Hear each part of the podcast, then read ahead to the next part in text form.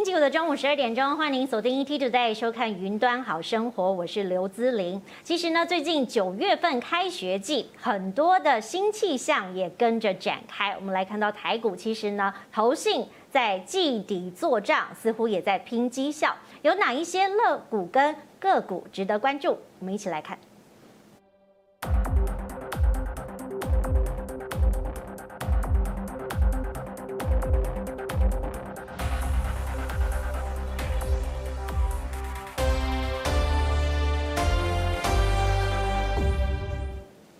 近呢，大家都在关注台股盘面的焦点，因为呢，这个七月份大家呢都在关注的是外资的动向。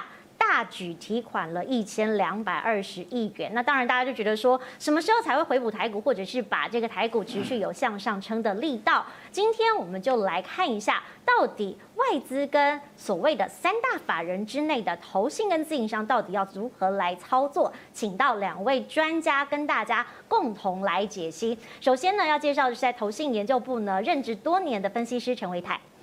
姿麟好，大家好。另外一位呢是台大的学霸分析师丁彦君，主持人好，各位观众朋友大家好，好，非常荣幸呢，两位今天来到我们的节目哈，因为今天我们先来解析一下，过去我们有很多的股市小白一起来跟我们的节目成长，那当然我们有讲到了很多术语，大家会很好奇的是，到底这些专有名词是什么意思呢？我们先来就法人这个名词来探究一下。观众朋友，你可能跟我一样，我们都是自然人，就是所谓生而为人嘛，对，都是血肉之躯。但法人是什么意思？哈，我们常常讲的这个法人，三大法人其实指的是公司啊，或者是盈利团体。那以法律的名词来说，是你有一个权利的团体，所以法人并不是一个人哦，而是一个团体的代称。那有权利跟能力是一个社会组织。那我们在这里面可以看到呢，过去我们都在讲三大法人，哪三大？其实就是外资。投信跟自营商，那至于外资的部分，大家就字面的意义来看，其实相当的简单，因为就是台湾以外的资金或者是外国机构的投资者，就是被称为外资。那么投信呢？好，这个部分其实维泰哥很有研究，因为过去他就在这里上班。好，投信是什么呢？投资信托股份有限公司，就是呢社会大众口中的基金公司。那他们做什么工作？他们募集投资人的钱。帮大家代为操作，然后进而获利。那另外有时候我们也会听到自营商的部分，其实是透过政府认可的证券公司，用自己的钱跟证交所做直接的买卖。好，首先问一下维泰哥，嗯，为什么大家每次在讲三大法人，有时候我们在关注筹码面，好，或许这个数字没有办法看技术线型，嗯，但是就会看三大法人的动向来跟着买卖。嗯，好。呃，讲到三大法人哦，就像刚刚之前所介绍的外资、投信、自营商，那其实在，在呃，可能在十年以前吧，因为其实我们内资还没有这么大的影响力，当时其实大家都是看外资，好，外资大幅度的一个这个卖超，那么行情就会往下跌，外资开始回头买进的时候呢，行情就会开始走多头格局。好，可是，在最近这三五年，我发现其实内资已经开始抬头了。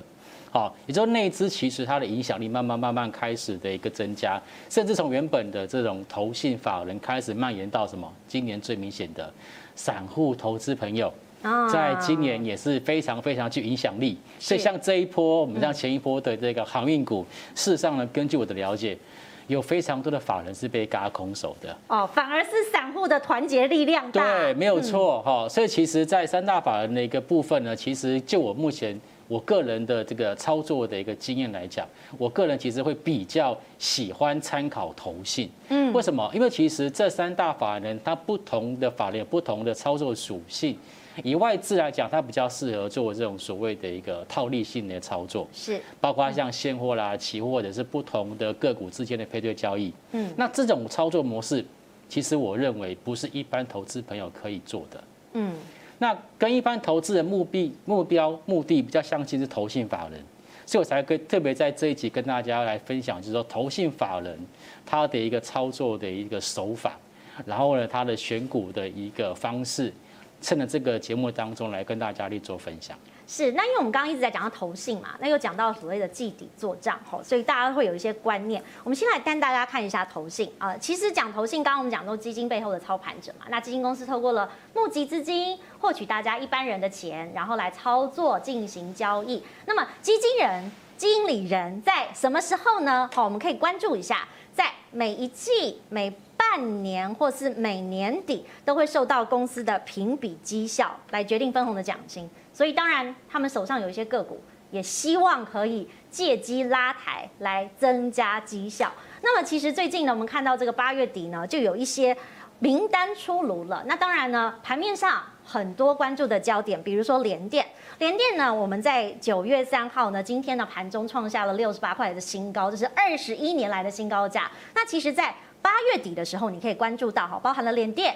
永丰金、中信金、国泰金、伟创、和库、玉山金、华南金等等等，台积电、好景硕、祥硕、和硕、南电等等，都有季底作帐的行情。投信连买的天数高达了十到十九天，大家可以关注这个数字哈，的确是一直在买。那燕君，你其实过去看到这个投信的动向，你是不是也有一些？参考的指标，你会跟着买，或者是说觉得这个讯号会给你什么样的讯息？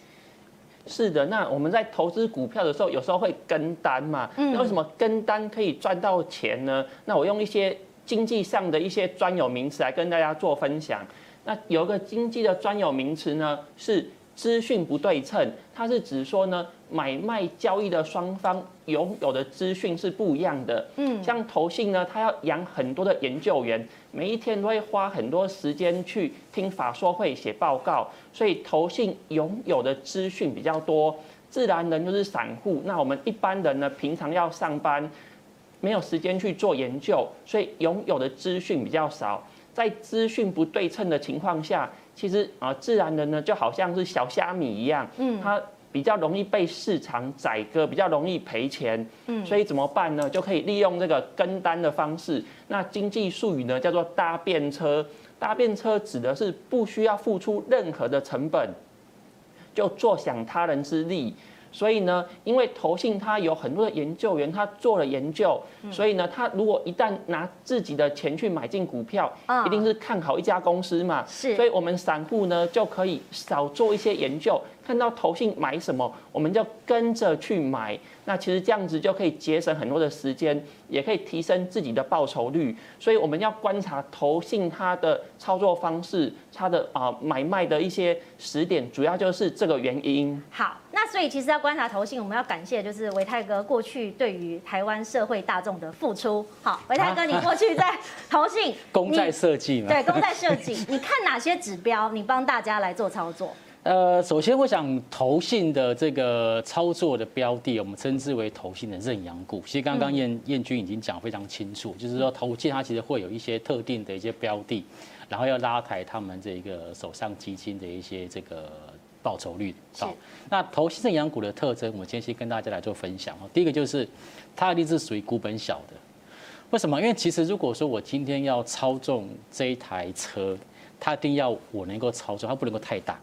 对好，所以它股本一定要稍微小一点点。所以讲到股本小，我觉得也蛮有趣的哦。因为刚刚我们这个名单上面，哎、嗯，大家其实可以观察哦，它的数字都不会太大，它其实不会太贵。好，你看联电，虽然它也是六十多块，但是你看永丰金、中信金、玉山金这些好像都是小资族，或者是大家在操作上还可以接受的合理价位。嗯、对，就是股本小，它的筹码也相对的比较比较轻一点点，哦，比较好操控。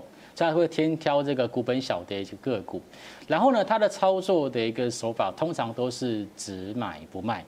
它既然叫认养嘛，就是我今天就认养它了。就是像刚刚志玲刚刚那一张表格里面可以发现到，嗯，哎，有些公司头期是连续买超，而且连续买超不是三天五天而已哦，是有些是超过十天哦。你想想看，一档个股被一家投信或者一群投信。连续买，连续买，连续买，难道你你觉得它的股票不会涨吗？哎，可是连续买到底是什么概念？我也很好奇，为什么可以连买十天？如果这中间涨跌都不管，闭着眼睛买吗？好，这是跟这个研究部或者研究员他们的心态有关系。是，因为在研究员的一个逻辑里面，每一家公司它会有它的 EPS，也就是它今年预估的获利，而在基本面的研究范畴里面，最主要的这个中心思想就是，获利越好的公司，它的股价应该要越高。所以如果说它今天获利有出现成长，理论上它的股价就是应该要成长，而且要成长到某一个位阶、某一个价位。所以当这个价位目标价还没有到的时候，基本上投信它的操作就是一直买、一直买，买到这个股价接近到它的目标价的时候，它才会出现缩手。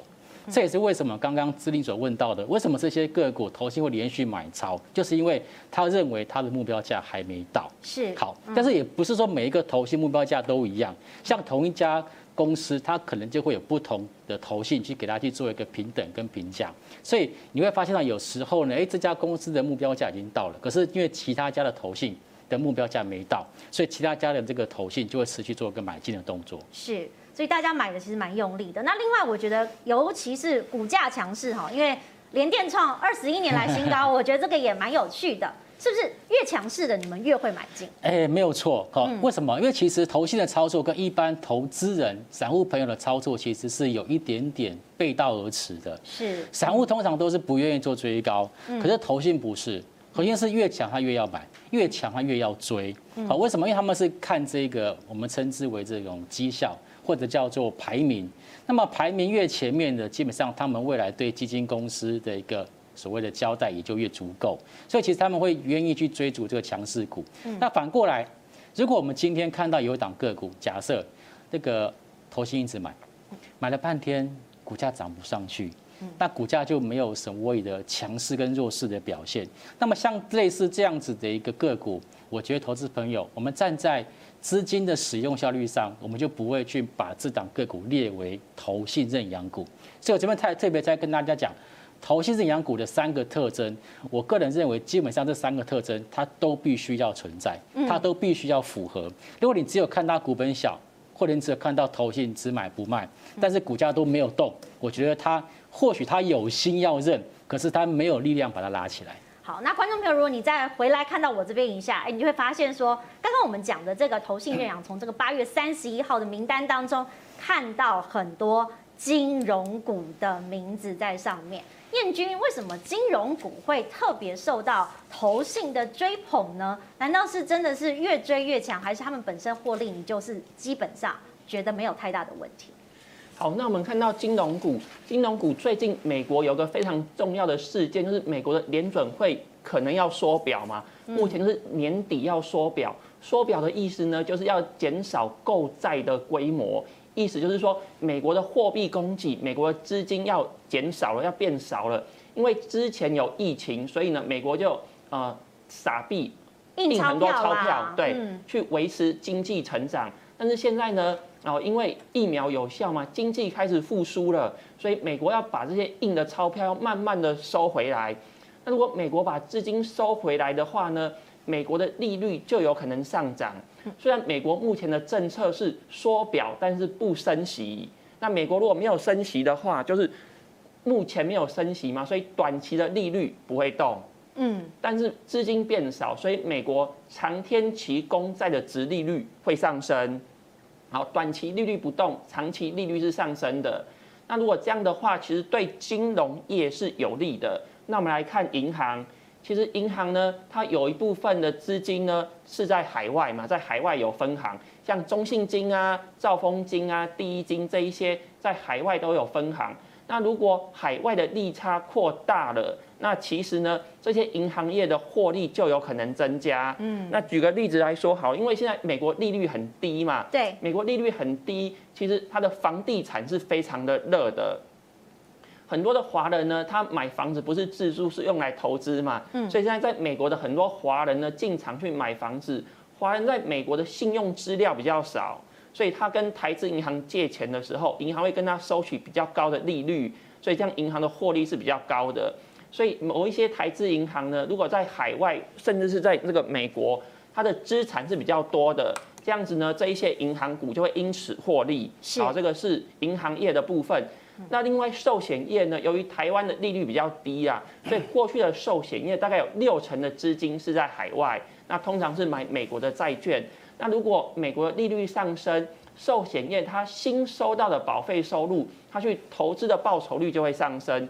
所以我们刚才看到投信啊，或者是外资，它的这个买超的这个产业呢，以金融股为主嘛。那最近的金融股也是非常的强势啊。如果不考虑现金股利的话，这一周的金融指数是创新高的。是。那如果把现金股利再把它还原回去的话，那个指数上涨的幅度是更高的。主要就是因为说，我们的美国联准会呢，它要缩表了，利率要上升了，对银行业跟寿险业都是有利的。那对于证券业呢，可能资金变少，那不利股价上涨。那台股目前呢，它的成交量也是萎缩的，所以靠手续费收入的这个证券经纪商，它的获利可能会下滑。所以就金融业来说，我会认为说，银行业跟寿险业它未来的表现会比较好。好，刚刚讲到银行业跟寿险业，那我想要请这个研究部门的维泰哥，我们来看一下你手中的名单好不好？我们看一下八月份。到底有没有投信买了这些所谓刚刚讲的银行跟寿险业，还是说哎有哈，是不是？好，我们来看一下，来看一下这个是八月份。投信的就是买超的一些个股，然后你是用二十日买超哎，二十日，因为其实看太看太看二十跟看三十，我觉得差不了多少。是，如果他真的要买的这些个股，它会非常非常的明显。嗯，好，我们看到买超第一名是联电，我想从今天的盘中的股价已经告诉大家答案。对，非常强势，非常强势。然后新唐，好，四九一九的新唐，那它是做 MCU 相关的个股，它是有 IC 设计的一个公司。啊，这一波拉回，其实它也连季线都没有跌破，就再往上做走高。是。那至于其他像中钢、新泉、人保，这些都是呃看起来是排名第三、第四、第五名。比较多的是什么？国泰金、兆丰金、永丰金，然后隔壁这一栏是什么？中信金、第一金，还有富邦金。所以这个呢，可能也是呼应刚刚这个燕军所说的，就是现阶段呢，在未来预期。有可能会缩表或者是升息的情况之下，呃，这个金融股未来可能会有一波的涨势，所以投信这边先先做一个所谓买进的一个动作。但是买进这些金融股是不是一定会去做拉抬？我个人觉得不一定。为什么？因为这金融股它其实不符合我们刚刚所说的在这三个条件里面的第一个条件。就是股本小这件事情，因为金融股其实很多的公司，它的股本都是超过一千亿，是，嗯，超超过一千亿的一个公司，然后你要去拉抬它的股价，我个人觉得难度是非常非常的高的。嗯，所以在这张表格里面，我会建议大家特别去观察一些就是中小型股，例如说像新塘，我们来看一下新塘的它的走势图好了。好，来，新塘的走势图。就如果我印象没有错吧，新唐的它的股本其实没有超过五十亿，算是标标准准的中型股、中小型股。可是你看到在这张表格里面最下面这一个栏位，这叫做投信的买卖超。嗯，你会发现一个很有趣的事情，它从七月份开始股价开始涨，然后很巧的是，在七月份开始投信的买超开始进行增加，而且呢，从七月份一直到。八月底到九月初，其实它的头线的买超是持续进行当中，是，这就是符合我们刚刚所说的第二个条件。嗯，它除了这个股本小之外，它基本上是只进不出，只买不卖。好，再来第三个就是说股价必须要维持强势，对不对？你看一下，它在这一波的拉回，刚刚很屌，它基本上只有回到什么月均线，连季线都没有摸到哦。然后呢，在股价在最近这一个礼拜又创下波段性的新高，是，所以类似这样子的一个个股或它的股价走势，就非常非常贴近我们所谓的投信的认养跟做账股。那除了新塘之外，还有另外一档，刚刚表格里面还有另外一档叫做新全，嗯，新全好也是一样，它的股价大概是在七月初接近七月中的时候起涨，那同时呢，在那个时间点，好巧。投信也是在时间点开始出现大幅度的买超，而且几乎是一直买一直买，偶尔见到一两天是出现小幅度的卖超，不过后来马上又把之前卖出去的张数又全部都补了回来。那么股价表现上呢，它也是回到月均线，也没有点到季线，然后在股价最近又创下波段性新高。所以像这种都是符合我们刚刚所提到，就是哎，它股本小，然后呢，投信是只进不出。只买不卖，而且股价维持相对强势，表示这个投信对这档公司的股价有所谓的控制力。那这种公司就很有可能会成为每一季的季底投信的作帐股。其实你可以观察到这个投信持股啊，观众朋友，你在这个季度线型的时候，可以特别去选定，然后看它筹码分配跟买进的日期，还有数量啊、张数跟金额等等。所以刚刚其实讲的，我们有讲到一些电子的部分，我要回到燕君哈。其实彦君，我们刚刚看，呃，除了金融之外，最近联电真的很强势，你怎么看联电在投信买卖的动作？好，那我来分析一下联电好了。嗯，联电呢，我们可以从基本面、技术面跟筹码面来分析。对，基本面来看呢，大家估计啊，联电今年的 EPS 可能会到四块钱。是，那如果是四块钱的话，因为联电呢，它的制程主要是成熟制程，它不像台积电需要花很多的钱进行资本支出去持续做研发。联电呢，它的设备呢是比较老旧的，它的折旧呢也提的差不多了。所以它赚多少钱，它可以尽量大部分去分配给呃股东，它的盈余分配率是比台积电来的高的。那如果这样来看的话，如果 EPS 四块钱，那大家去试想一下，现金股利会分配多少钱？那如果分配的是三块钱，那以股价六十块来算的话，殖利率就是五 percent 嘛，跟台股的这个啊。其他的同业来比，其实是稍微高了一些。对，对。那如果呢，今年的 EPS 是比四块高，或者是现金股利它多于三块，比三块多的话，那其实股价就有上涨的空间嘛。是。所以大家应该去估计说，今年的 EPS 是多少钱，然后今年大概会发多少现金股利，去估计一下。那联电的基本面是不错的。嗯。那另外呢，联电有进行扩产嘛？它扩产呢很特别，它是跟客户签订了长期协议，因为现在晶圆代工的景气很好啊，产能很多，但是大家是担心说，那如果扩产以后，未来景气反转怎么办？会不会有产能但是卖不出去？对，他有单呐、啊，他现在就是订单满手，可是问题是，如果之后对有一些风险要怎么评估？对，所以联电呢，他直接跟客户签了长期协议，他的这个工厂呢是由客户出钱来建造。嗯，那既然是客户出钱，什么联咏啊啊联发科等等，所以之后呢，联电它的这个产能呢，就是由他出钱的客户来认养，他。花了钱盖了这个新的厂房，是花的产能呢，不怕卖不出去，一定卖得出去，因为就是由他的客户出钱的。好，所以这样的话，大家就不用比较不用担心说联电之后的营收啊，原则上营收就是无余的，那已经就是都确定了，所以就只要确认说他获利有多少钱，然后呢，它的现金股利有多少钱，那大概用五 percent 的值利率去换算，就可以推出来合理的股价大概是多少。所以大家很多人会想说，哎，现在已经涨这么多，还可不可以买？大概用这个方式去推算。那另外技术面呢，联电的股价啊，不但站稳所有的均线，今天是创新高的嘛？对对，超过六十八块了。对。从这个筹码面来看呢，三大法人刚才提到的外资、投信、自营商，全部都是买超，而且一直到昨天都还持续在买，都还没有调节，都还没有开始卖出。而且联电呢，它的融资呢，它是相对位于低档的啊，筹码是比较干净、比较稳定的。所以如果从基本面、技术面跟筹码面来看的话，其实联电的表现都相当的不错。好，如果刚刚从这三个面向来看，的确，我们回到维泰哥，就过去就是投信选股的标准嘛。好，这三个逻辑应该是正向符合，对不对？基本面、筹码面、技术面。但是，哎，没有调节是一件好事。我有时候会觉得。如果投信中间调节，我是不是可以反而跟上车？还是说它没有调节，反而是一个讯号？好，呃，这问题问的非常好，就是投信它在选股的时候，到底会依照哪一些的评判标准？那我们在讲一般我们在选择股票的时候，大概就分成三个层面，第一个就是基本面，第二个是筹码面，第三个是技术面。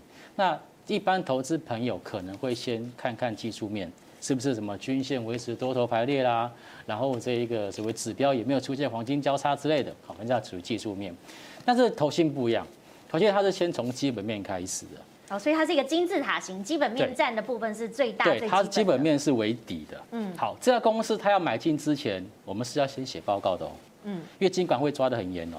你做基金经理买买这档个股之前，你没有有凭有据，你没有写报告，基本上你买下去就违规。被抓到可能就要罚钱哦。好，所以基本上投信在买超一档个股之前，它必须要有研究报告的支撑。研究报告谁来写？啊，就研究员呐。是。研究员怎么写？啊，就要去 call 公司嘛，就像刚刚这个这个燕燕君所说的，他就去 call 公司回来写报告。嗯。所以基本上我也呼应刚刚这个燕君所说的，就是其实为什么我们跟单，我个人会比较喜欢跟投信的单，原因是因为至少人家看过了。至少人家去拜访过公司，至于他有没有被公司骗，那是另外一件事情。是，但至少他去看过，他觉得他写出来的一些符合事实的基本面报告，啊，这个是一个最低的一个严守的关卡。第二个就是什么？筹码面，基本上呢，投信他们会比较研究的是属于筹码面。为什么？因为其实他们会算，哎，这家公司股本多少？哎，我们家买了多少？他的谁家买了多少？我们加加起来总共买了多少？那在外流通的股数还有多少？公司派还有多少？他就想说，那这样子，我如果拉抬，会不会有风险？会不会被被公司派倒货？好，所以基本上筹码面的部分其实也是投信会特别去观察的。那他们比较不会去看技术面，为什么？因为他有钱呢。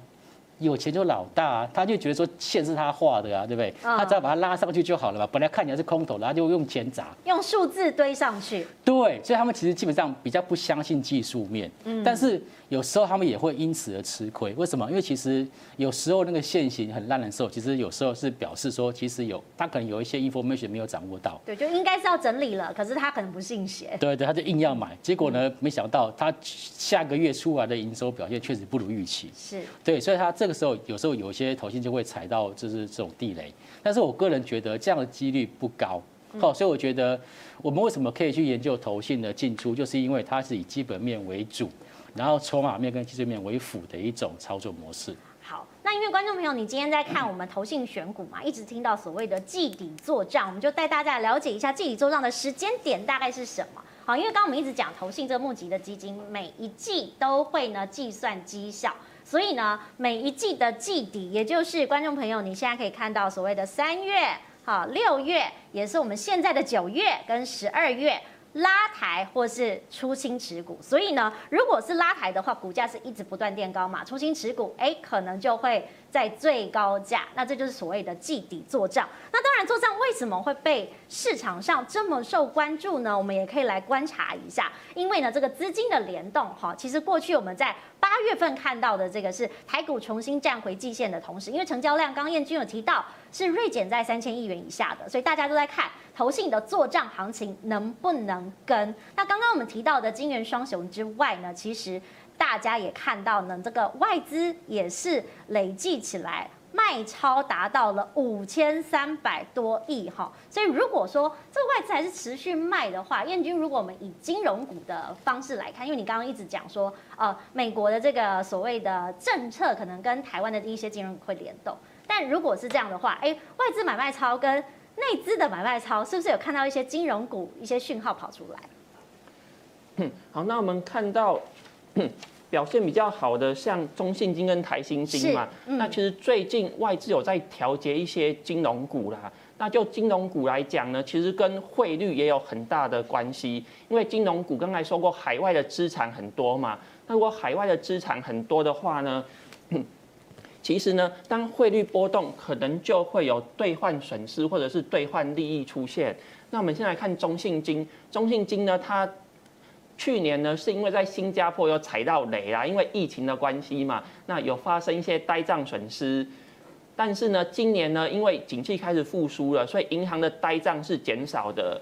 那当然啦，因为美国缩表嘛，利差扩大，所以在海外有资产比较多的这些金融机构，它的获利会比较好。那另外呢，因为去年新台币非常强势嘛，持续的升值。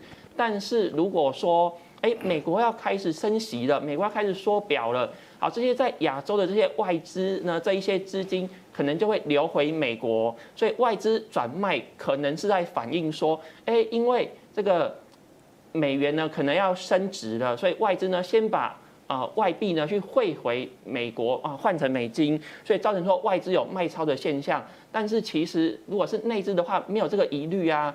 所以我们看到说外资可能在卖，但是啊内资呢还是持续在买。是。那就金融股而言呢，过去一年因为新台币是升值的，有这个汇率上面有兑换损失。那今年呢，或者之后可能会转变成兑换利益。那就中信金来说呢，今年的 EPS 大概是二点六块。那如果现金股利发一点二五块的话，哎，其实殖利率也有五 percent，也还不错。嗯，是。那讲完中信金呢，那我们再来看到另外一档是啊台新金。那刚才这两档呢，其实呃投信呢都是持续在买超的。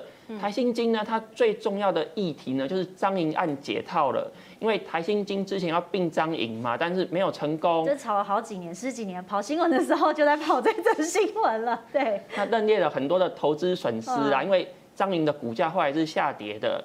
后来台新金呢，它就发行特别股去并购保德信人寿。是。然后之后呢，它是用张营的股票当做是这个标的去偿还特别股的股东，所以台新金呢之后不是还。特别股的股东现金，它是还张营的股票，这样子呢，张银案又顺利解解套了。台新金呢，它以前只有银行跟证券，它没有保险公司。那银行呢，它是销售保险最好最佳的通路。是，对啊，因为银行呢，它看得到客户的资产，那也给人家比较专业的一个啊形象，所以由银行来销售这个保险是最好的通路。但是台新金呢，它以前没有自己的人寿公司，它只能卖其他人寿保险的产品，等于说为他人做嫁衣裳啊，自己只拿到佣金收入而已。但是台新金呢，它并购保德信以后，改名成台新人寿之后，台新银行都可以销售台新人寿的保单，所以台新金控呢，等于说同时拥有哦银行的手续费收入、佣金收入。以及台新人寿的保单收入就有双重收入。那另外呢，台新之前去啊持有彰银的股票，它只能每年去领现金股利，它并没有经营权。好，例如说台新金呢，它可以要求旗下的台新银行去销售台兴人寿的保单，但是台兴金并没有办法要求彰化银行去卖台兴人寿的保单。那如果彰银解套了，啊，台兴金顺利取回资金去并购其他金融机构，如果有经营权、有主导权的话，就可以要求其他的金融机构去销售台新人寿的保单。那这个是台新金目前的利多。所以台新金算是金融股，股本比较大，那大家平常比较不喜欢买，觉得说股价不会动，但是其实近期股价也是飙翻天，一直涨。是，所以其实我觉得这有蛮有趣的，因为我们刚刚一直在讲说股价到底会不会动，有时候是因为。土洋对做的关系哈，我们来看一下，过去我们都很喜欢讲土洋对做到底是什么呢？其实呢，就是这个过去维泰哥跟外资在打仗的情景哈。土就是本土资金啦，就是我们刚刚讲的内资啊，所以我们刚刚讲的投信、自营商就是所谓的内资、内部资金。那洋就是外部的资金嘛，刚刚我们讲的外资。所以呢，内资跟外资一个买一个卖，或是一个卖一个买，那其实到底谁会赢没有一定哈，因为。我们讲内资，有时候我们每次在看拉尾盘的时候，都说有一只看不见的手，就是政府的资金。所以其实，哎，我觉得内资占了蛮大的优势哦。对，投信其实过去不是说没有优势的。正所谓强龙不压地头蛇啊，对不对？虽然说猛龙不过，不是猛龙不过江，可是基本上你来到别人的土地，来到别人国家，你还是要尊重一下人家政府的意愿嘛。如果政府想要做多，你要硬要跟他去做唱反调，到时候他就会可能请你喝喝杯咖啡啊什么的。OK，好，所以其实在这个选择投信的一个标的上，刚刚已经跟大家介绍过了。那但是呢刚那些个股，可能大家会觉得说，哎，已经涨上去了，还要再追吗？好。投资片的心声我听到了，所以 我们我们投信有锁定几个目标，我们一起来观察一下。我们因为投信它的选股基本上是一个股票池 （stock pool） 的一个概念，就是我在这个池子里面捞捞一些它已经落底的股票，然后把已经涨多的股票卖掉，然后换到股票池里面，其实一些还没有涨的股票。那这些股票基本上会从研究员的口中，在我们每一个礼拜的。投资会议里面会被提出来，大家来做讨论，所以他们会一直去不断地做换股的一个操作。那像这档个股，我们看一下叫伟创，伟创其实它是 NB 的组装跟代工厂商，不过其实 NB 的组装跟代工，就像我们之前跟大家说的毛三道四，对，毛利率很低，现在后来又转到去做什么这个手机的组装，电视的组装，什么都做了哦，什么都做。但是因为它这个你知道组装的东西基本上营收虽然大，可是毛利率其实没有很高，所以它的股价相对比较低。可是呢，我发现很有趣，说它在这一次它除完息之后，你会发现到从七月初到七月中开始，其实投信的买超就不断不断在这边。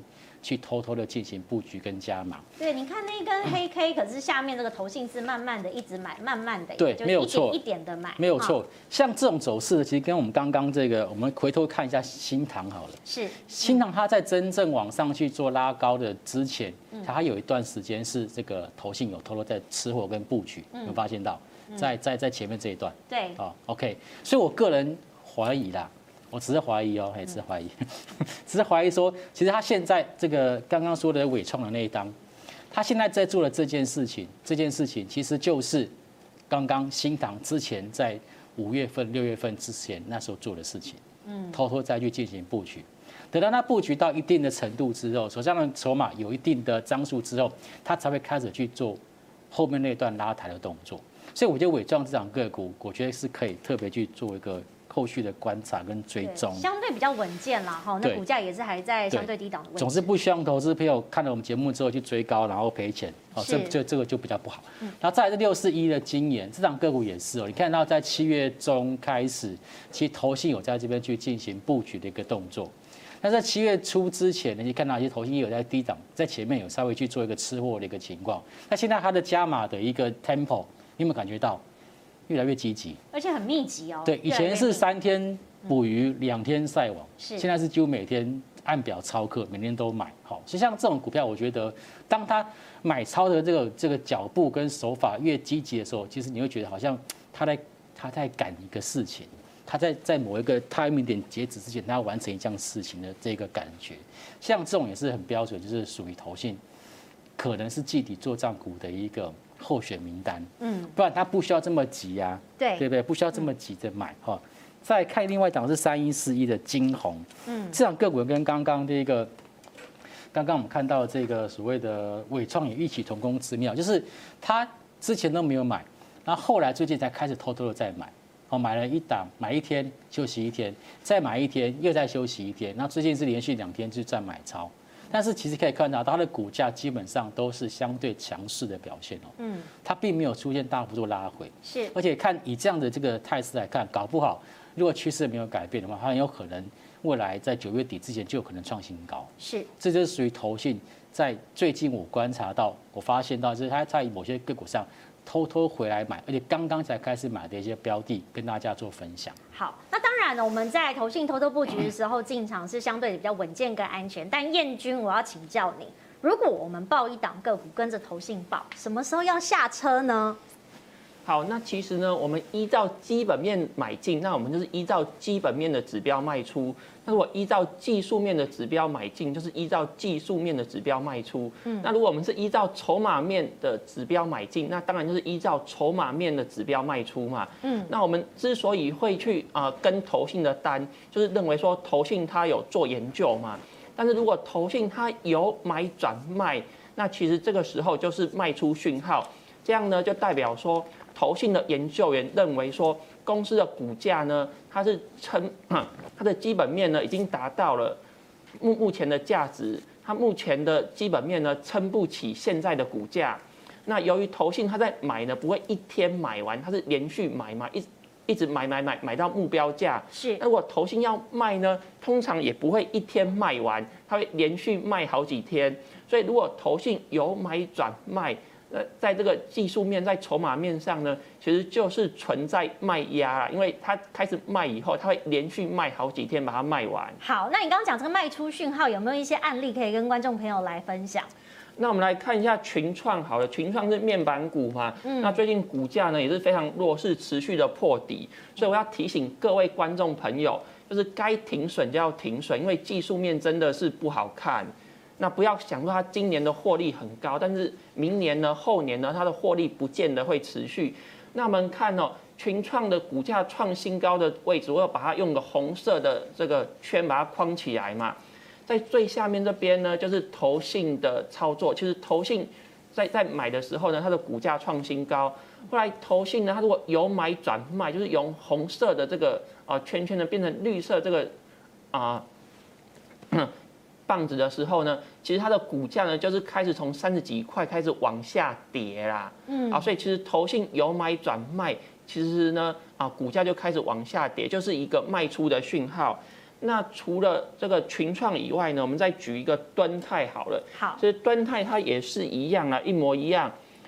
啊，当投信在买的时候，你在最下面我有圈起来这个啊红色圈圈，右下角的地方。对，嗯。那股价是创新高嘛？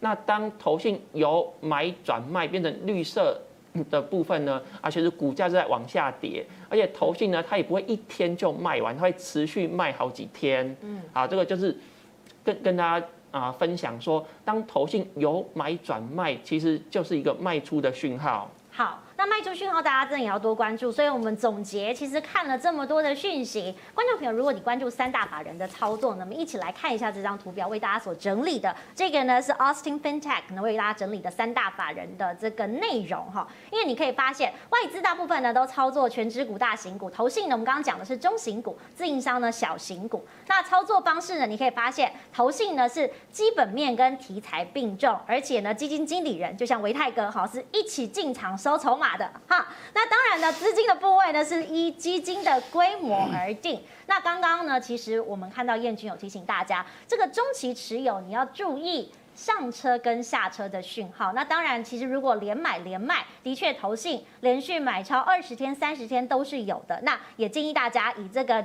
一季或者是半年为主，会比较安全一点。那不过，如果我们比较一下哦，哈，这个自营商波段最小、短期持有啊、短线进出啊，这个投报率是高，没错。但是你要花很多的时间，所以也有人一些人说啊，我要跟着外资啊，好，外资长期持有。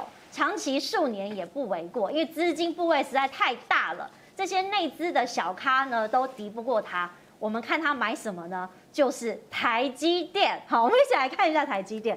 这个过去大家都觉得啊，台积电一定还会再涨。对，的确现在也突破了六百多块的新高价了。但是大家又觉得说六百七十九还没有到哎，我们真的现在看台积电是一个好的时间点吗？嗯，好，在讲台积电之前。我想要先补充一下刚刚志玲的那张表格。嗯，基本上在法规来讲，投信基金经理人是不可以去买股票的。嗯，对。好，那如果要买，也是要去做申报。对，那个如果个人买也不行吗？要申报。哦，要申报。要申报。可是通常我们都会规避啊。为什么？因为其实你一旦买了，一旦买了跟你的投信基金的持股一样的话，有时候会很麻烦。嗯。因为你想要卖的时候，到底是要先卖你的？还是先卖基金的，但你心里不会很不舒服啊？因为明明是我看好的，我做的研究报告，我知道它会涨，但我赚不到这个钱。对，所以其实不管是研究员或基金经理人，或者是分析师，是我们其实在实务上操作来讲，基本上很难去买，就是基金的成分股里面的一个个股。嗯，这这这个没办法，这个是。这个主管机关的要求，然后他也是避险避免。其实之前有曾经发生过很多新闻，就是基金经理人自肥的事情。是，就是我先买，买完之后再用大众的钱去拉抬，然后自己去做获利。嗯，所以这种情况基本上主管机关会去规避。所以刚刚那个什么基金经理人一起进场收筹码这件事情，我个人要。严重的郑重稍微澄清一下，要稍微澄清一下，其实这经理人不好干嘿，对。对，很辛苦。好，那没关系，我们至少可以看看外资的筹码哈。台积电。好，台积电，诶，台积电这样子啊，我们现在看这个，这一张好，这一张，好，这一张好。那为什么最近大家看台积电？其实原因是因为在这个上个月的月底，台积电不是说它要调涨它的代工价格吗？对，嗯，这真的是这个。千呼万唤始出来，哦，犹抱琵琶半遮面。是，但是它这消息出来之后，其实股价并没有这么好的表现。对，它其实涨不动哎，大家在想，觉得说你不是涨价了吗？你为什么涨不动？相较于 AD 啊，AD 还涨得比较多。嗯，反而台北股市的这个台积电的股价并没有出现大幅度的一个上涨，但是法人其实对台积电还相对看好。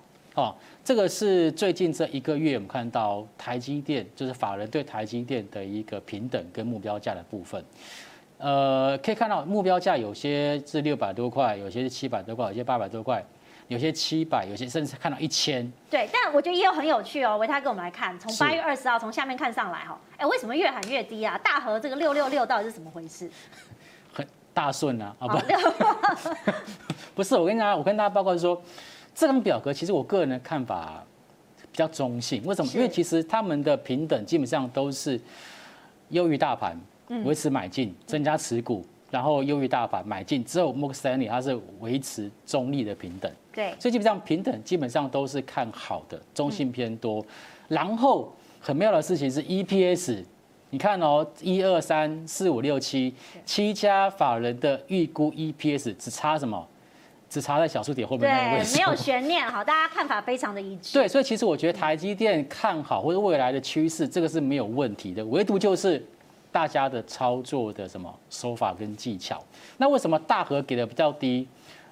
根据我过去我们过去的经验，然后大和啊，或者是野村啊，是这种所谓亚系的外资，基本上他们喊目标价会喊的比较保守，嗯，对。但是美系就喊就很敢喊，对，什么里昂啊，那都很敢很敢喊哦。所以其实我觉得这目标价的部分，我个人会建议大家参考就好，看看就好，因为反正也不是他们说了算呐。是，最近有一家。某有某家外资喊记忆体就记喊记忆体寒冬就记忆体就止跌，喊 IC 设计有个这个受到影响冲击，IC 就是往上涨创新高，我就不要说哪一家了哈。所以其实我我要我要说的是是外资所看的东西，其实我觉得大家可以去看它的报告里面的逻辑，对，看内容，对，看内容，而不是去看它的目标价。嗯，好，如果它的目标价。有的高有些低就不要参考，但是我觉得他为什么看多这一家公司，是我们必须要去学习的。嗯，对，这是我们一般研究员的训练的工作，也是功课。然后，所以我觉得台积电这边，我觉得大家一样是看多，但是每个人的手法操作手法不一样。所以如果你也这么认同的话，我觉得现在还很贵嘛，对不对？刚刚我还跟志颖讨论，台积电六百多块，联电啊多少？六十八块，对，这价差差十倍，对不对？嗯。那如果你真的买不起台积电一张，你可以买一股，或者是定期定额操作啊。嗯。好，那这个是根据证交所哦，每一个月份统计出来，就是定期定额的交易的前十大热门股，第一名就是什么？台积电，总共有五万零两百八十六的这个户头。他是参与这个台积电，就是每个月定期定额扣款买台积电的。嗯，他可能扣三千，可能扣五千，那就看当时台积电的价格是多少，换算他要买多少多少零股。对，最后还是会买到一张啦，反正就每个月扣嘛。累积嘛，对，积少成多嘛。OK，好。那除了台积电之外，像金融股也很多，玉山金、兆丰金、第一金、中信金、元大金、和库金，就是金融股，其实占了前前十名当中。大概超过五家，嗯，超过五家。然后除了台积电之外的电子股就是什么？就是这个台达电，还有这个红海，啊，还有中华电啊。中华电也算是电子股，相对稳，对对，相对稳健一点。对，传产股性的电子股。是。好，那除了个股之后，我觉得顺便也稍微提一下啊，同场加印，就是这个七月份呢，这个定期定额最热门的十档 ETF。对。零零五零第一名，元大台湾五十，然后在零零五六，然后在富邦台湾五十，基本上富邦台湾五十跟零零五零差不了多少。对，富邦公司治理其实跟零零五零也差不了多少。是，国泰台湾五 G，国泰永续高股息，那永续高股息跟元大高股息也差不了多少，所以其实他们有一点点就是内涵。跟本质不会差太多，唯独就是差在不同啦。对了，哎，嗯，好，对，品牌不同，还有他们的这 ETF 里面的成分可能权重也不同，然后他们所秀出来的这种属于市场价格也不同。例如说零零五零一张可能要十三十四万，但他还他还他也是买台积电、联发科、联电啊，那你就不要买台台五十嘛，你可以考虑就买哎同样成分股、类似成分股的，例如说像富邦台湾五十。或者是这个所谓的个个元大台湾 ESG 永续，那这些个股基本上成分股都差不多，但是它入手价格比较低，所以我觉得投资朋友也可以从这个角度去做切入。好，那当然台积电的消息大家都看到，晶圆代工要涨价了。那燕君，我们回来看，如果台积电涨价，那么接下来除了台积电本身的这个基本面之外，是不是也要观察一下晶圆代工整体的状况？好，那我们来看一下，呃，整个晶圆代工的产产业链啊。嗯，那台积电涨价呢？当然台积电会受惠嘛。那其他的那个下游厂，它的表现到底是如何呢？那我们来看一下，其实呢会呈现上肥下瘦的情况。嗯，那晶圆代工涨价呢，其实下游的 IC 业者啊，或者是面板族群呢，其实是会受害的。在涨价的时候，大家会提前备货嘛？但是如果一旦涨价涨完的，大家心里会怎么想？会想说，哎，现在价格比较高，那我少买一点好了。所以其实销售的这个数量呢会下滑，嗯，那单位利润呢，呃，也会跟着下滑，所以总获利会跟着下滑。啊，那我来举一个啊这个例子，好，这个是一张图。好。嗯，那我们来看。这个呃上肥下瘦的情况，这个晶圆代工嘛，像台积电啊、联电啊、世界先进啊，然后它涨价嘛，涨价以后呢，它的这个客户呢，像联咏啊、天域啊、敦泰啊这一些显示驱动驱动晶片的业者呢，它的成本就会上升嘛。但是呢，啊这一些显示驱动晶片业者呢，它没有办法全部涨价给下游的面板。它只能部分涨价，好，所以这一些 IC 设计的公司呢，它的获利就会啊缩水，毛利率就会下降。那面板厂更惨哦，它一方面要面对它的这个成本上升，这个显示驱动晶片的成本上升，另一方面呢，下游的客户呢，它它的销售的价格呢是下跌的。像去年因为疫情的关系嘛，以前有些人用手机去收看影片。那后来呢？因为手机的荧幕比较小，所以大家去买电视，电视的销售量很好。大尺寸的面板呢卖得非常好，但是电视的寿命很长啊，买一台可以用十年嘛。所以目前呢，这个大尺寸的面板的报价是在下滑的。好，所以这个面板业呢，它的营收是下滑的，但是呢，它的成本呢是上升的，因为晶片的价格往上涨嘛。所以面板厂像这个友达啊、群创啊、彩晶啊。它的获利是非常惨的。那即使呢，可能今年上半年获利不错，但是明年呢、后年呢，获利会持续衰退，所以股价持续破底嘛。所以这里要提醒大家，我们在投资的时候呢，不是只看今年的获利，我们要看明年、后年的获利。那不是只看今年的本益比。那如果面板我们知道说，晶圆代工要涨价了，那之后呢，可能它会反映成本。那这个呢？显示驱动晶片呢也会去涨价，那面板厂它卖给客户的价格是跌价，营收呢是下滑的，成本是上升的，那毛利率其实会下降的非常多啦。好，那我们看到这个三个大区块，那可以看到未来的趋势，所以大家过去都在讲面板产业已经变成产业哦，有点惨。那没关系，我们还是以趋势来看。刚刚讲到这个晶圆代工呢，我们透过这个财报狗的半导体产业链简介。一起来关注，因为刚刚讲的这个中游的是 IC 的这个晶圆制造哈，其实刚刚我们讲的上游所谓的 IP 设计，那讲到 IP 呢，其实大家就应该有一个智财权的概念，智慧财产权，所以他们会收很多权利金，还有量产的这个签约金。那 IC 设计代工服务呢，其实呢在中游就有所谓的晶圆制造，那你可以看到包含了什么光罩啊、化学品、生产制成跟检测的设备。不过到下游的 IC 封装跟 IC 的模组，哈，这个基板跟导线架 IC 通路，刚刚其实听起来好像没有这么的乐观。维泰哥，你怎么看这个未来？如果展望的话，是不是这个产业会有一些不一定的影响？呃，问题应该是出现在终端售价可能没有办法调涨。是，嗯，我们曾几何时看过电视在涨价？没有。好像应该是越卖越便宜，刚刚好像是这样。对，燕君讲说这个电视可以看十年，我在笑，因为我我买电视只看了三年就坏掉了，我都要买到瑕疵品。OK，呃，就是终端产品基本上它只有叠价，三尤其三 C 产品，它在只有叠价的机会，没有涨价的机会。所以对于这个上游的原材料在涨价这件事情，我觉得对于下游的这个厂商的确是有一些压力存在。嗯。那这些压力存在，取来自于两个，一个就是库存，一个就是就是我的毛利率直接的压缩。那我顺便补充一下刚刚这燕君所说的那个面板的事情。其实这个是我的高中同学跟我说的，他是在某一家面板厂工作，他们面板主要是在出给车用的车载 monitor。嗯，OK，好，故事是这样子的啦哈。现在这 IC 不是在缺货吗？是，汽车车用电子也在缺货嘛，对不对？所以一台车里面可能缺了三个四个晶片嘛。好，那缺三个四个晶片之后，它这台车就不能卖了。OK，好，所以人家开玩笑说，现在的车叫做买无完车，不是体无完肤，是买无完车，没有你没有办法买到一台完整的车。对，好，车厂就会想说，啊，我现在买那么多面板进来，装上去之后我又不能卖，我干嘛要买进来？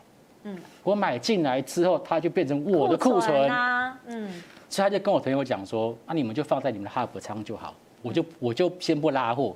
等到我拉货，我再来认列，你再来认列营收。这就是为什么在最近面板它的报价开始下跌原因，因为看起来其实好像拉货力道没那么强，但是我必须要讲，就是不代表这个需求不存在，是，而是因为中间关键的几个 IC 它目前还是缺货的，而这样子的这样子的情况也发生在电视，也发生在因为载板 IC 缺嘛，哦，那载板 IC 缺，那基本上都是一样的。所以其实我觉得面板现在的报价下跌应该是暂时性的。如果说从它背后的理由来看，它是暂时性的。等到 Driver IC 这这个所谓的缺货的情况缓解之后，我觉得下游会重新开始拉货。也就是说，他们在库存消化差不多会重新开始拉货，到时候面板的报价应该就会出现止跌跟回升。哦，所以我觉得大家也不要这么看坏面板股，因为毕竟面板股它在某些角度来看，跟联电差不多，它的这些设备基本上都已经摊提到后段了。嗯，只要它报价只要止稳回升，它应该都是会维持活力。对，因为联电很多小股东也等了二十年，好，终于等到了这一天，也不错。对，没有，因为我觉得产业都是有经济循环的嘛，所以我们请燕军来讲一下。基本上以这个所谓的选股，你还是有一些策略来操作。嗯。那其实我们在选股上呢，我们应该要选基本面好的，这样投信也是选基本面好的嘛。那啊，持有一段期间去报波段，所以我认为选股呢要选说营收跟获利它是持续成长的。那我们也不希望说股价买的太贵嘛。像其实大立光是一家好公司，可是如果在股价六千块的时候买进，那现在还是赔钱的。好，所以我们除了买进营收跟获利有成长的好公司以外，那我们要去选择说，哦，这个本益比比较低的，那殖利率比较高的，这样代表说目前的股价不贵。那另外呢，我们要选择财务结构比较好的公司，倒闭几率低的，那我们可以长期持有去领股利。那符合这样标准的公司呢，其实不多啦，因为目前台股已经啊一万七千多点了嘛，是。那很多的公司的股价也都贵的，都涨高了。那我们看联电，刚才说如果现金股利有发三块的话，那殖利率是五 percent，换算股价是六十块嘛。那如果殖利率呢，它是用四 percent 来估计的话，那股价可能就会高一些。所以目前联电呢，如果获利有持续成长的话，那股价就还好嘛。所以我们看到三大法人就持续买进，台积电也一样，台积电的营收跟获利未来都会持续成长。所以目前呢，哎，可能用现在的 EPS 来看，哎，可能 EPS 才二十二块多，好像很很高。那我用明年、用后年的 EPS 来算，哎，可能本益比就不会那么高。那另外呢，这个台积电跟联电是啊、晶圆代工嘛，下游的日月光呢，它是封测厂，那一样是产能满载。那如果从这个产能满载的这个角度来看的话，其实呢，它就比较不容易跌价，反而呢是有涨价的空间。那如果是这样的话呢，其实营收跟获利都会持续成长。那目前日月光的本益比大概十一、十二倍左右，那也不会很高。那现金股利、殖利率也不错，所以呢，我们在选股应该要着重去买进，说，哎，获利跟营收是持续成长的，然后尽量在股价的低点去布局，那这样获利的机会会比较高。好，那因为最后一点小时间，我也想要回到彦钧，因为其实我们刚刚讲说。在股价低点，我们来看这台积电应该是回不去了哈，因为目前这个六百块站得蛮稳的，近三个月走势大家可以看到都是呢在这个平盘之上震荡，然后持续的走高到六百多块。但如果说未来我们要看有利的因素，当然相对稳健，有没有一些不利的因素要提醒观众朋友？可能是未来还要在这个选股或者是买进的时候做考量。台积电有涨价题材嘛，所以照理说 EPS 毛利率会上升，但是大家不要忘记，因为台积电它有持续投入研发。那如果它未来这个三纳米量产的话，因为这个是先进制程嘛，它的毛利率可能会比较低，所以在明年的下半年，台积电有可能受到三纳米。三纳米投产的这个情形呢？对，资本支出会非常多，对，所以这个毛利率可能会下降，嗯、但大家不要紧张，这个只是一时性的，只是暂时性的啦。嗯，因为台积电就是持续的进行研发嘛，所以它才可以拉开跟它对手的差距。所以即使短期的毛利率下降，那如果这个技术持续领先的话，那其实未来受到这个规模效应，其实获利还是会持续增加的。好，非常感谢两位的言论，我们呢持续锁定，下次再会。